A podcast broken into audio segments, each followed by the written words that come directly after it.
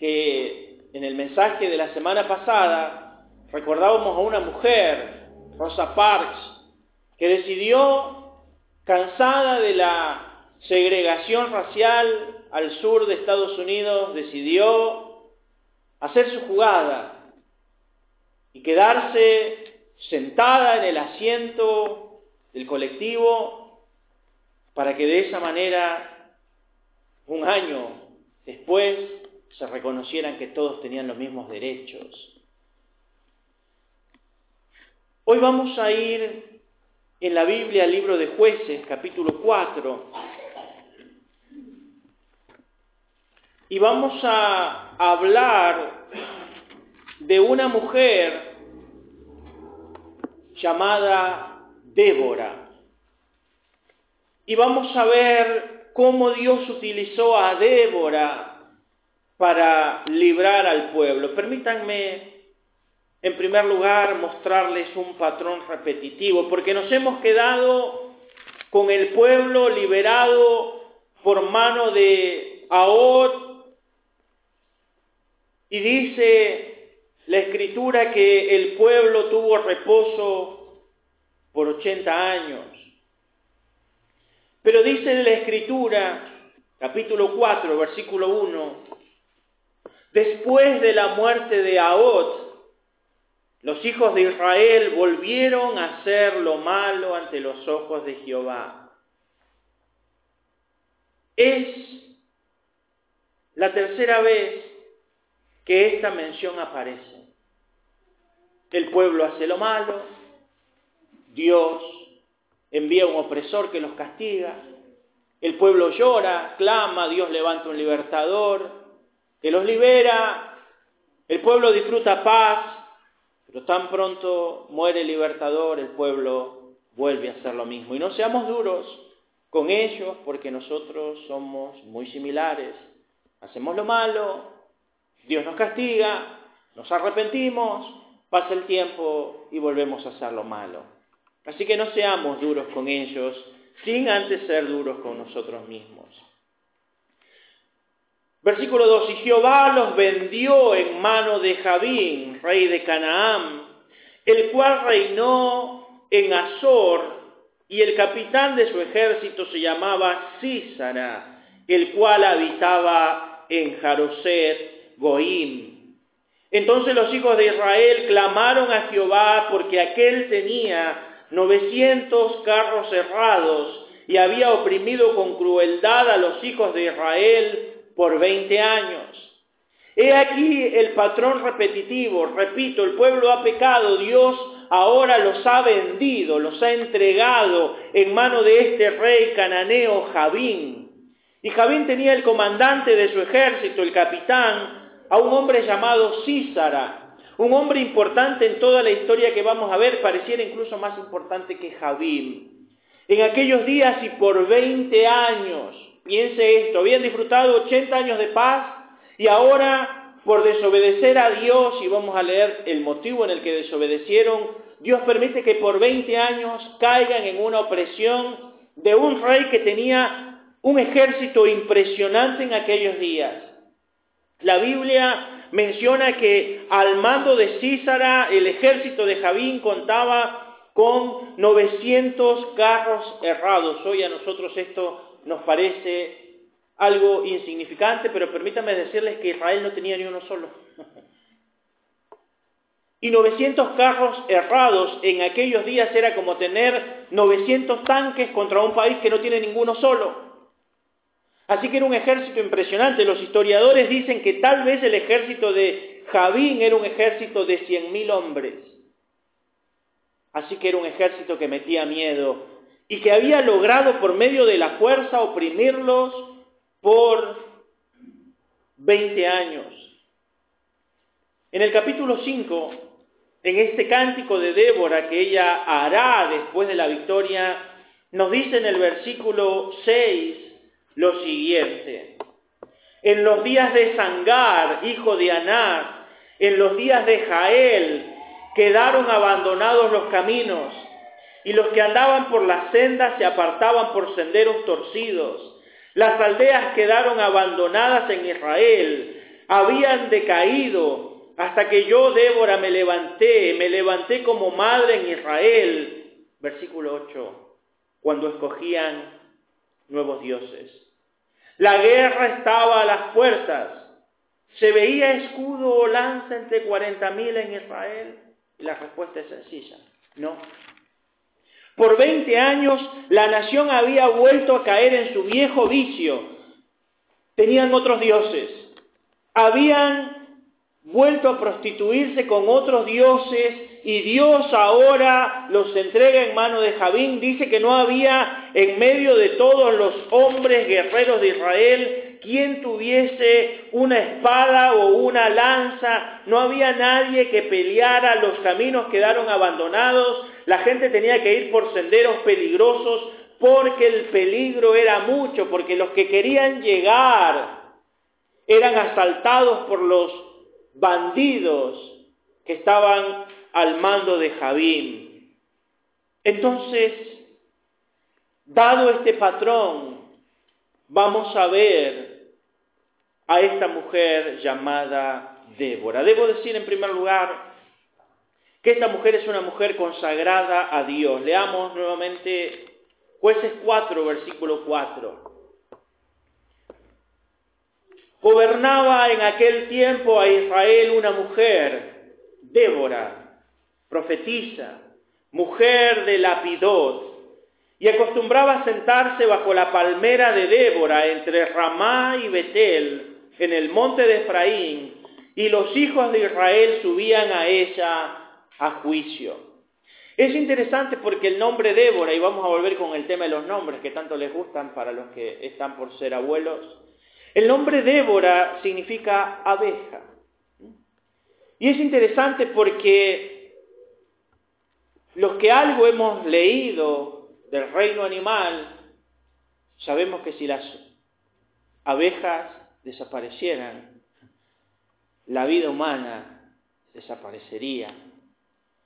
El acto que hacen ellas, la inteligencia que tienen es verdaderamente un hecho milagroso. La Biblia dice que esta mujer Débora era profetisa. La palabra neviá hebrea significa, era una mensajera de Dios.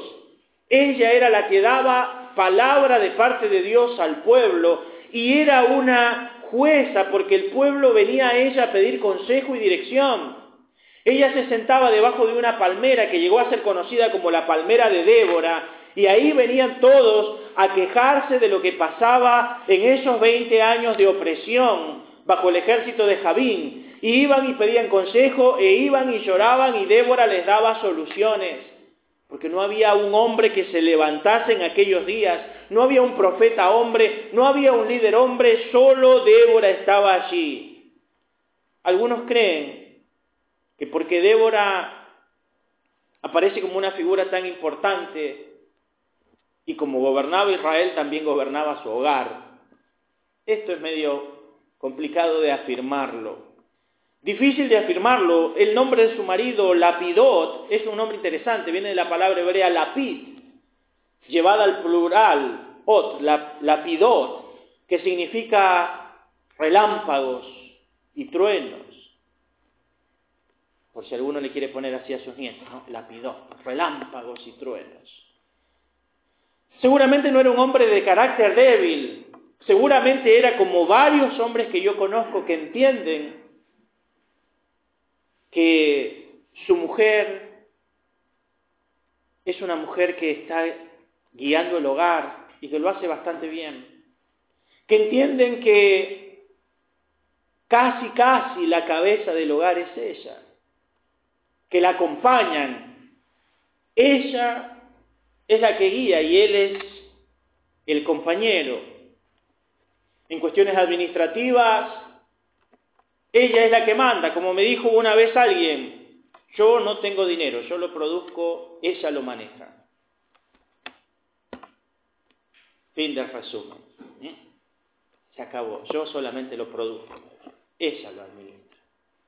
Creo que algunos nos sentiríamos identificados, no sé si todos. Pero esta mujer era una mujer consagrada, Y era una mujer que tenía una confianza profunda en la obra de Dios. Dice el versículo 6.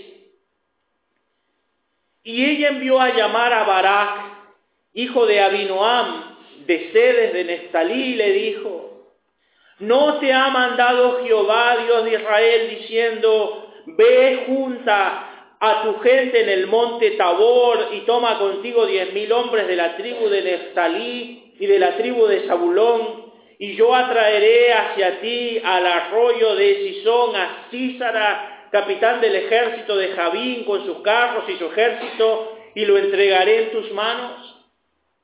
Noten que Débora es la que toma la iniciativa, ella es la mujer a la que Dios le habla y manda llamar a este hombre llamado Barak, que significa espada reluciente, que era hijo de un tal Abinoán, que significa hijo de gracia, y le dice, ¿acaso no te ha dicho Dios que vayas? ¿Acaso no te ha mandado ya Jehová Dios de los ejércitos a que juntes a hombres de Neftalí, de Zabulón, diez mil hombres, y que vayas al monte Tabor y que él va a traer a Javín y te lo va a entregar en tus manos? ¿No te lo ha dicho ya? Es interesante porque a pesar de que Dios ha hablado a Barak, Barak no ha hecho nada todavía. Y Barak necesita que se levante esta mujer que confía en Dios y le ponga los puntos en claro y le recuerde lo que Dios le ha dicho que haga. Ella le dice, Dios te lo dijo, ¿por qué no estás haciendo nada? ¿Por qué no ha sido si Dios te mandó a que ya vayas a juntar el ejército, que Dios lo va a entregar en tus manos? Ahora Barak le va a hacer una petición. Dice el versículo 8, Barak le respondió, si tú fueres conmigo, yo iré, pero si no fueres conmigo, no iré. Ella le dijo, iré contigo mas no será tuya la gloria de la jornada que emprendes, porque en mano de mujer venderá Jehová a Císara. Y levantándose Débora, fue con Barak a Sedes. Barak, esta espada reluciente, sin uso, sabe que necesita a la mujer de Dios con él sabe que necesita a la mensajera de Dios con él. Y le dice, mira, tienes razón, Dios me mandó eso. Tienes razón, Dios me habló a mí diciéndome que debo juntar diez mil hombres, ir al monte Tabor, y ahora tú me lo confirmas. O ahora tú me lo recuerdas, pero te digo algo, mujer, no voy a ir a menos que tú vayas conmigo. Tú eres la profeta de Dios, yo te necesito para ir, si tú vas yo voy, si tú no vas yo no voy. Esto me recuerda a Moisés pidiendo la presencia de Dios. ¿Recuerdan cuando Moisés es comisionado por Dios? Moisés le dice, si tu presencia no va con nosotros, no nos envíes, no iremos. Entendía que la presencia de Dios era todo lo que necesitaba para tener victoria. Y este Barak entendía que lo que necesitaba era la presencia de esta mujer profetiza con él. Débora consciente en ir con él, consciente en acompañarlo, pero le advierte, mira, dado que Dios te mandó a ti hacerlo y te hizo la promesa de que te iba a entregar a Císara y al ejército suyo. Y dado que tú quieres que vaya contigo, yo voy a ir. Pero cuando ganes la victoria, porque la vas a ganar, la gloria no va a ser para ti. La gloria se la va a llevar una mujer. Es decir, le dice, está bien muchacho, yo te acompaño, pero no se contará en los libros de historia que tú ganaste la batalla, ¿eh? No se contará en los libros de historia que tú fuiste el valiente, se contará que una mujer fue el instrumento de Dios para la victoria. Él dice, no importa, mientras que tú vayas, yo estaré bien. Y fueron.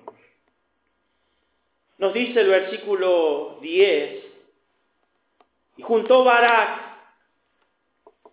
a Zabulón y Neftalí, que eran las tribus cercanas, en sedes y subió con diez mil hombres a su mando y Débora subió con él.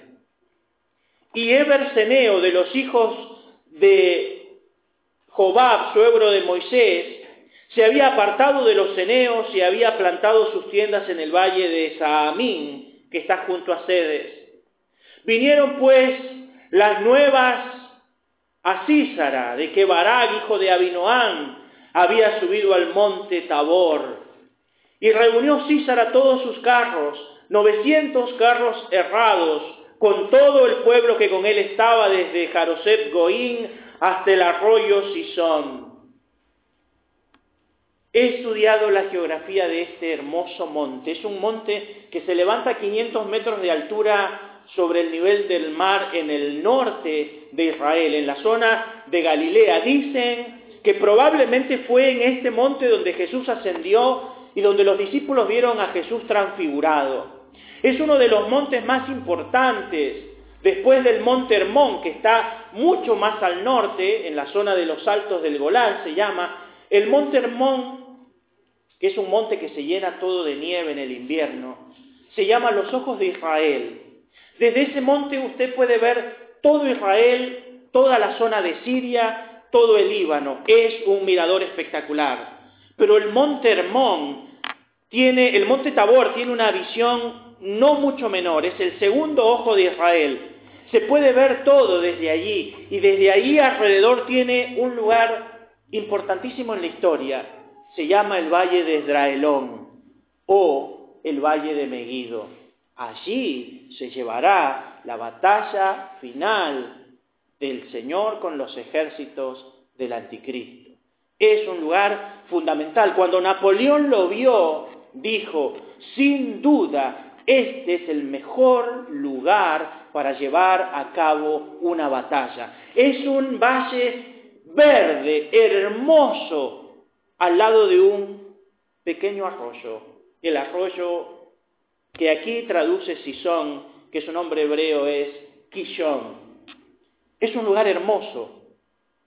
Y ahí es donde se va a llevar a cabo esta batalla, en ese valle. El ejército de Israel de 10.000 hombres sin ningún carro se ha subido al monte, entre 300 y 400 metros, calculo, para no llegar a la cumbre pensando tal vez si tienen que subir con carros, en los estrechos parajes los podemos vencer, sus carros no harán, gran diferencia. Pero quiero que vean la arenga que va a dar Débora porque es espectacular. Ustedes saben que antes de una batalla siempre hay alguien que arenga la batalla. Sale el líder militar y da unas palabras motivacionales para que el ejército se anime. Han quedado frases maravillosas.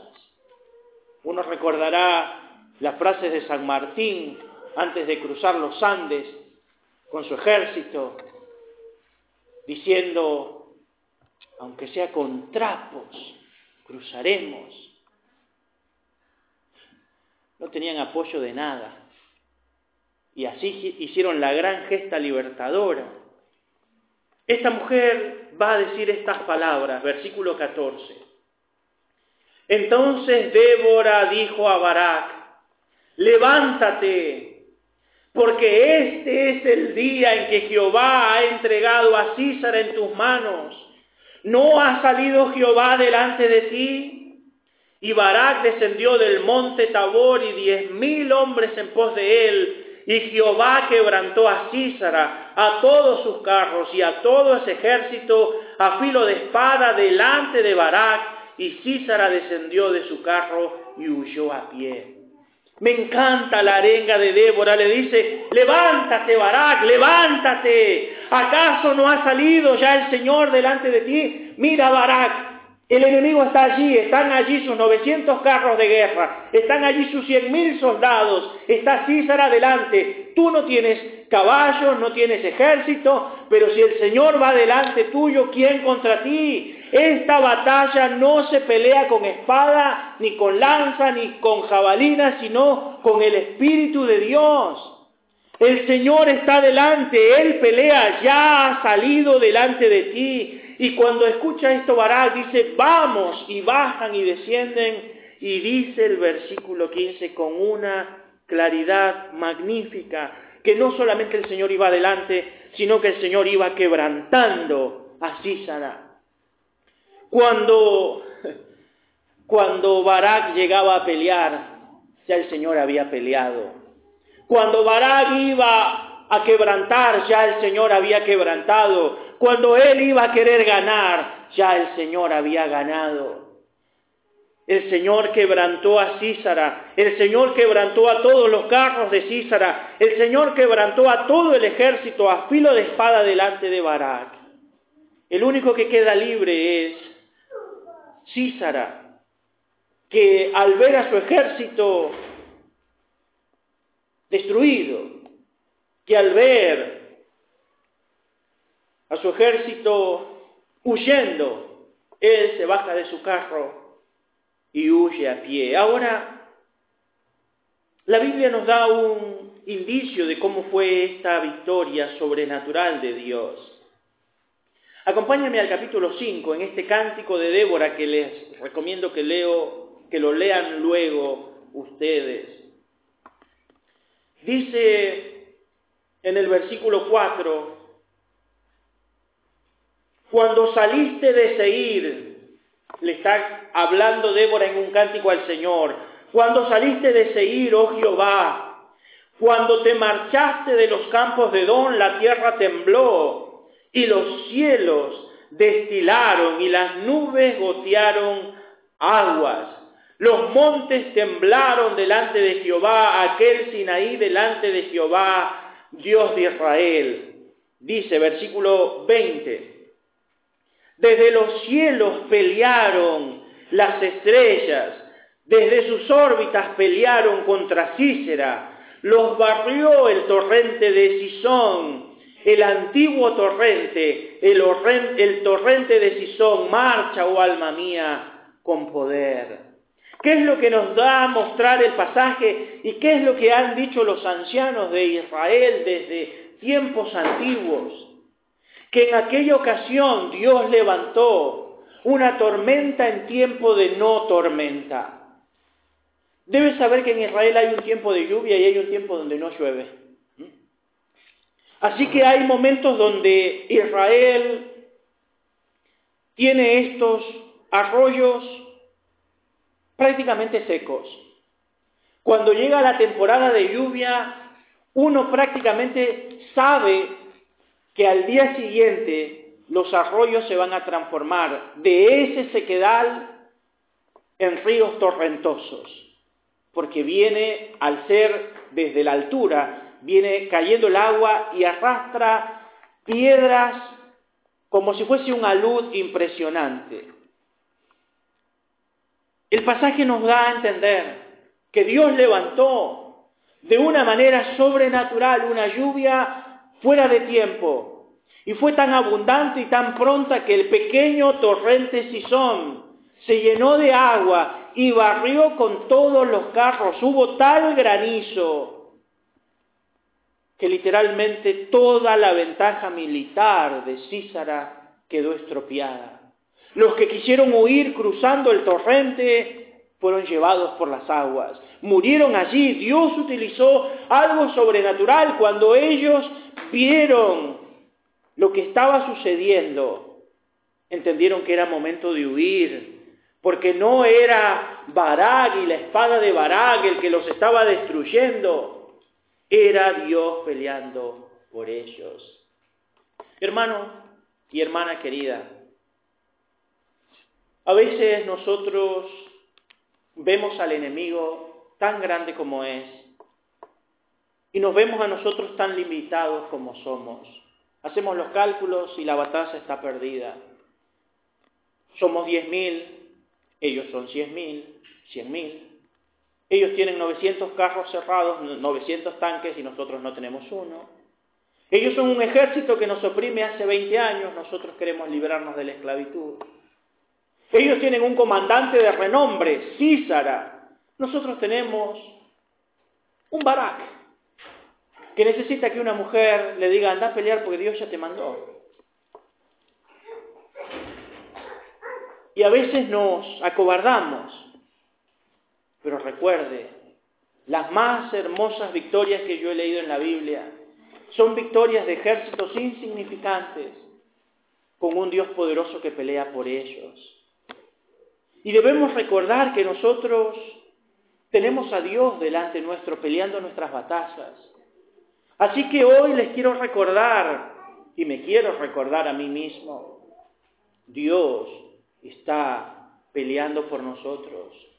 Dios está peleando nuestras batallas, que parecen a veces muy difíciles. Peleamos con nuestros hijos.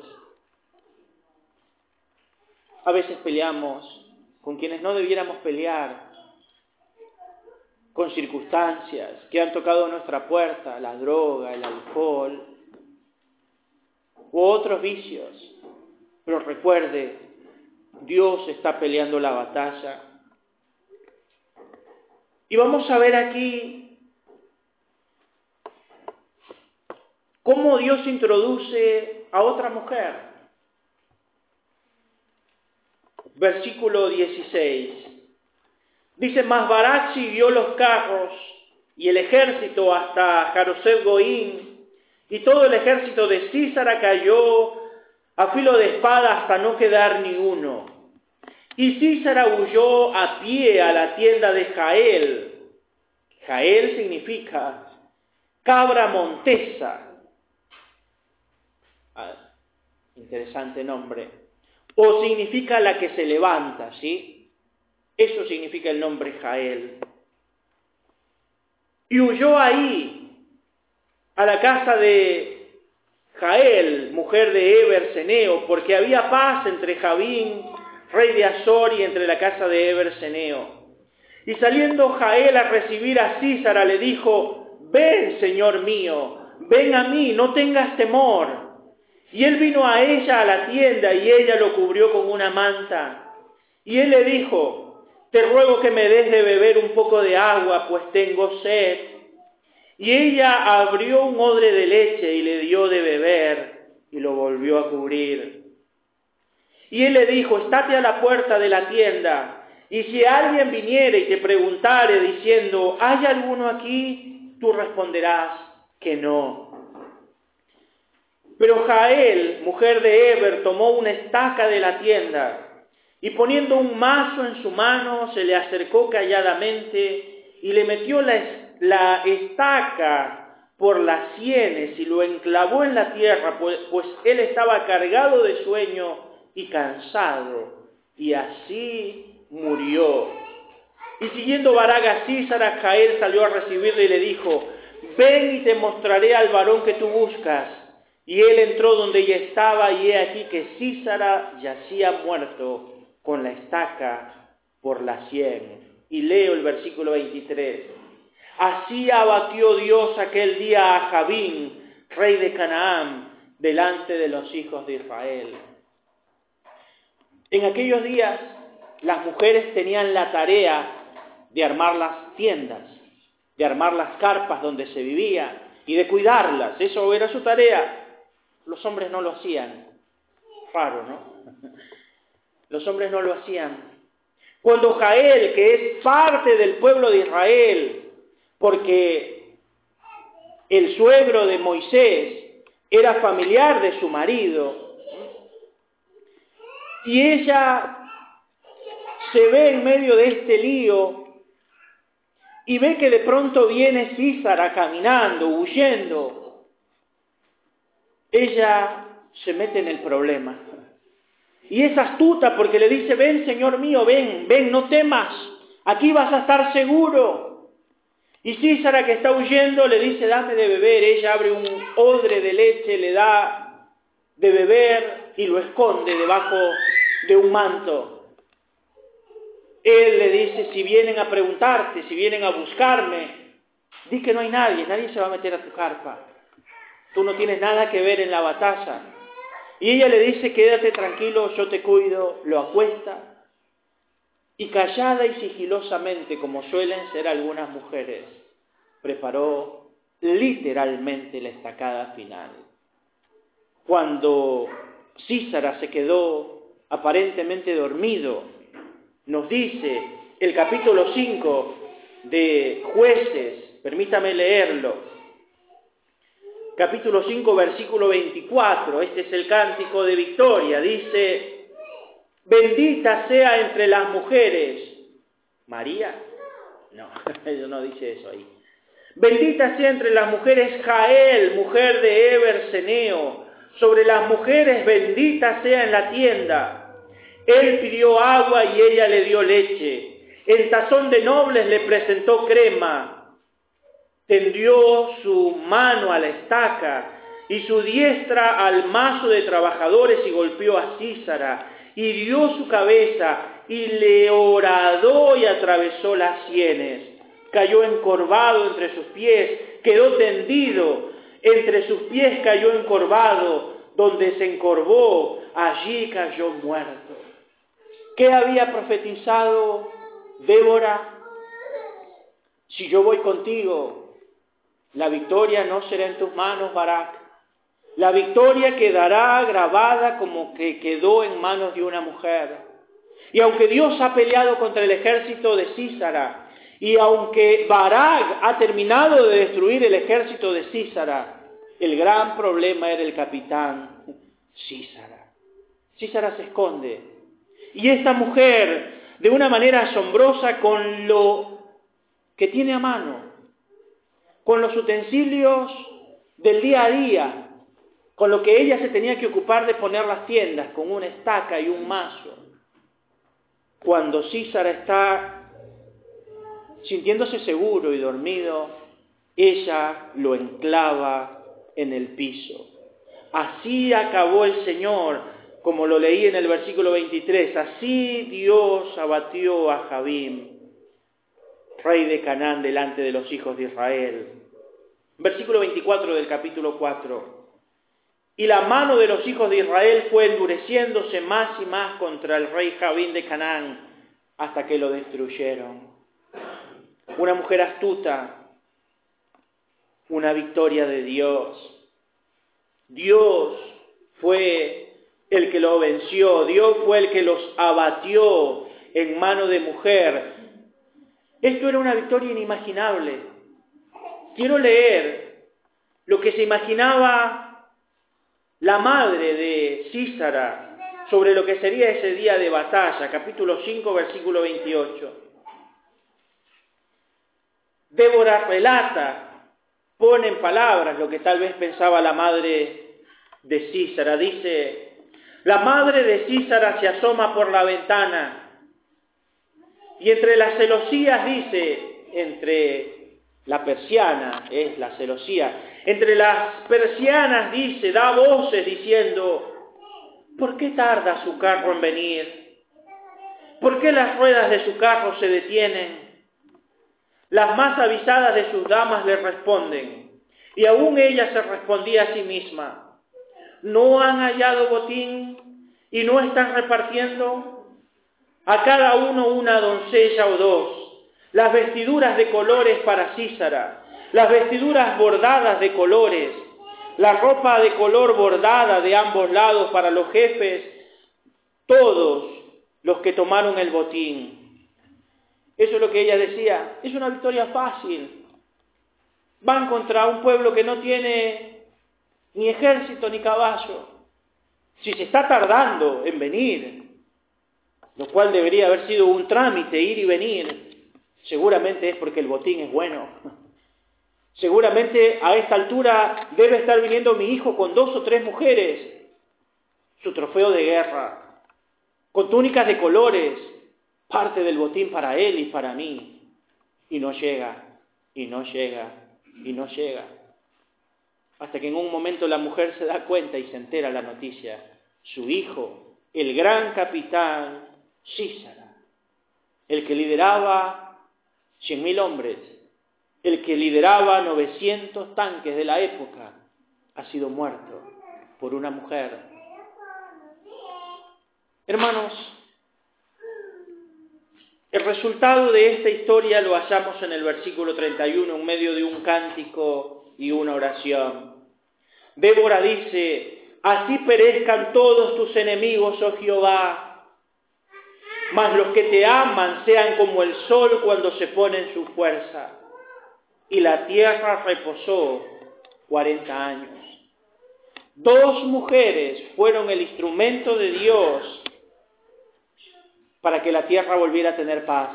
Débora, la abeja, y Jael, la cabra montesa. Dos mujeres que se levantaron cuando los hombres no se levantaban. Dos mujeres que se levantaron cuando los hombres estaban por 20 años inoperantes. Permítanme decir unas palabras finales. Cuando nadie se levantó por 20 años, Débora se levantó. Como ella misma dice, y yo, Débora, me levanté, me levanté como madre en Israel. Hermanos y hermanas, les digo esto, yo no conozco, no conozco mayor fuerza que la de una mujer cuando se pone bien los pantalones o los vestidos y se decide hacer cargo de su hogar. Cuando esa mujer, como dice Débora, me levanté, no de cualquier manera, como madre, puso a los críos delante, hablando de Israel como si todo Israel fueran sus hijos, y dijo, no voy a permitir que sigan en esclavitud, no voy a permitir que el enemigo los domine un año más, me voy a levantar y voy a hacer todo lo necesario para liberar al pueblo. Y se levantó como madre. Mi madre solía decir, y seguramente sigue diciendo, siempre su frase, yo la recuerdo porque la he oído un par de veces, ella decía, métanse conmigo, pero no con mis hijos. Soy buena, soy paciente, soy todo amor, pero por mis hijos mato. Esa es su frase. Y creo, gracias a Dios que no lo ha llevado a la práctica, pero estoy seguro que lo haría. Esa es una madre. Madre de aquellas. Una madre que vale la pena honrar. Una madre que antepuso, en el caso de mi madre, cualquier interés suyo y siempre se negó a sí misma por nosotros. Siempre se mostró como una mujer generosa, uno luego aprende, uno de adulto aprende, que no es que los padres no tienen hambre, pero prefieren que nosotros comamos sacándose el plato ellos de la boca. No es que nunca tengan frío ni necesiten ropa, pero siempre preferirán que sus hijos tengan ropa y vestido, aunque ellas tengan que andar surciéndose las bombachas una y otra vez. Preferirán que nosotros vayamos a la mejor escuela, aunque ella no haya podido tener educación. Y se bancarán incluso a veces los maltratos de sus propios maridos a fin de que sus hijos tengan un padre al lado. Las madres son algo maravilloso para honrar. Y las que las tenemos debemos honrarlas. Y las que no las tenemos debemos seguir haciéndolo en memoria de lo que ellas hicieron por nosotros. Permítanme decir algo importante y quiero que mujeres lo graben en su corazón. Proverbios 14.1 dice estas palabras que hemos escuchado tal vez en otro momento, pero que debemos recordar.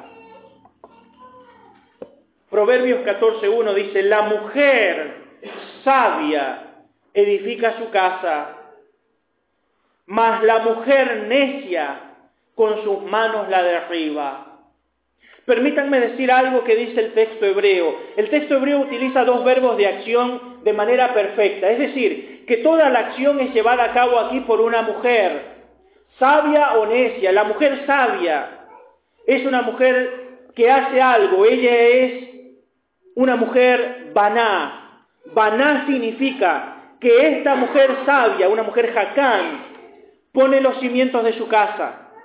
Ella la construye, ella la edifica, ella la fortifica, ella la reedifica, ella la repara, ella la restablece, ella la restaura. Eso es una mujer sabia. Repito, pone los cimientos y no estoy hablando y no niego tampoco. Pero no estoy hablando que esta mujer va a ir y va a poner los cimientos físicos de casa, que muchas lo han hecho que se arremangaron y pusieron los ladrillos junto con sus maridos o los pusieron sin sus maridos. Pero lo que dice es, en el sentido más amplio, que esta mujer es la que pone los cimientos de casa, la que construye, edifica, fortifica, reedifica si es que se cae, repara, restablece y restaura. Y estas son las mujeres que como Débora y Jael necesitamos en estos días donde los hogares se están partiendo, donde todo se ha vuelto efímero, donde si se parte bueno, edifiquemos una casa nueva, dicen. Y así algunas han edificado varias casas. ¿Por qué? Yo repito, yo agradezco a Dios el hecho de tener a mi madre y a mi padre con vida, un gran hombre y una gran mujer pero ese gran hombre, ese resultado de esa gran mujer, lo debo afirmar con todas las letras y él lo sabe muy bien. La mujer necia, dice la escritura, es Jarás. Y Jarás significa que ella es la que arruina, ella es la que derriba, ella es la que destruye, ella es la que permite que se rinda, ella es la que trastorna la casa. Quiero decirles algo, un hombre perezoso y lleno de vicios. Es un dolor profundo, pero no tiene suficiente poder para destruir un hogar donde hay una mujer que se levanta como madre y se apoya en Dios. Pero una esposa necia es la ruina de cualquier hogar. Repito, un hombre perezoso y lleno de vicios es un dolor profundo, pero no tiene poder suficiente para destruir un hogar. Lo sé porque la Biblia lo dice y lo sé por experiencia. Conocemos y hemos conocido casos de hombres llenos de malos hábitos y lamentablemente de malas decisiones, pero que tuvieron una mujer que lo bancó, que lo aguantó, que lo sostuvo, que sacó adelante a los hijos, aun cuando ese hombre no estuvo, los abandonó, no fue un buen proveedor, esa mujer. Sacó adelante el hogar, por eso les digo mujeres, levántense como madres y sean las mejores mujeres y madres que pueden ser en el tiempo que el Señor les ha permitido vivir. Pero las exhorto también a que no sean necias.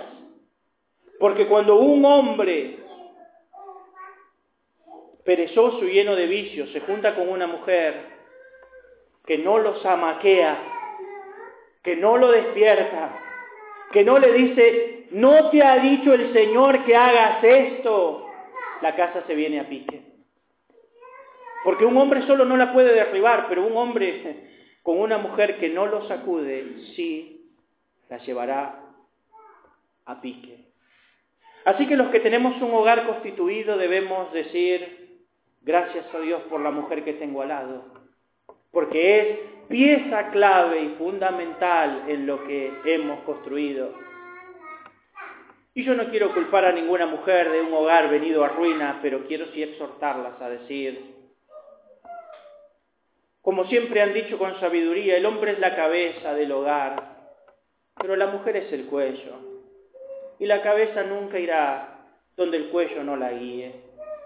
Hermanas, ustedes tienen de Dios sabiduría, sabiduría y fuerza sobrenatural para guiar un hogar. Sean astutas, sean sabias, sean prudentes. Les quiero dejar un versículo de regalo aparece en Proverbios 18, 22.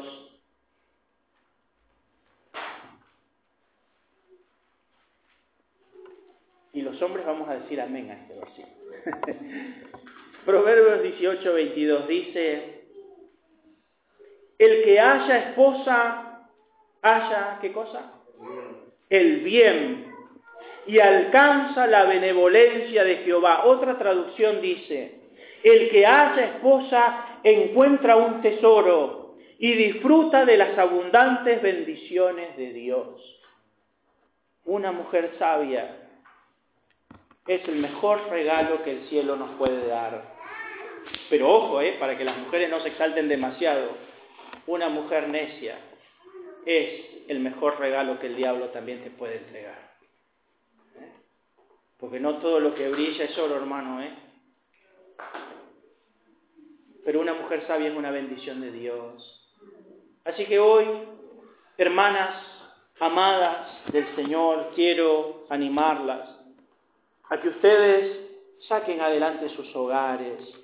Tal vez alguna diga, ay pastor, pero mi marido no ora, no lee la Biblia, no quiere escuchar los sermones. ¿Y qué va a hacer usted? ¿Se va a quedar con eso y basta? Usted tiene que ser la madre espiritual de su hogar. Está constituido que los hombres seamos los que guiamos espiritualmente el hogar. Es la tarea que nos corresponde. Pero cuando los hombres somos perezosos espiritualmente, la mujer tiene que levantarse como guerrera en casa. La mujer es la que tiene que orar, la mujer es la que tiene que leer la Biblia, la mujer es la que tiene que decirle al marido, dale, vamos a congregar, vamos a servir, vamos a honrar al Señor con nuestros bienes. Ella tiene que decírselo. Ella es la que tiene que separarlo. Ella es la que tiene que estar firme.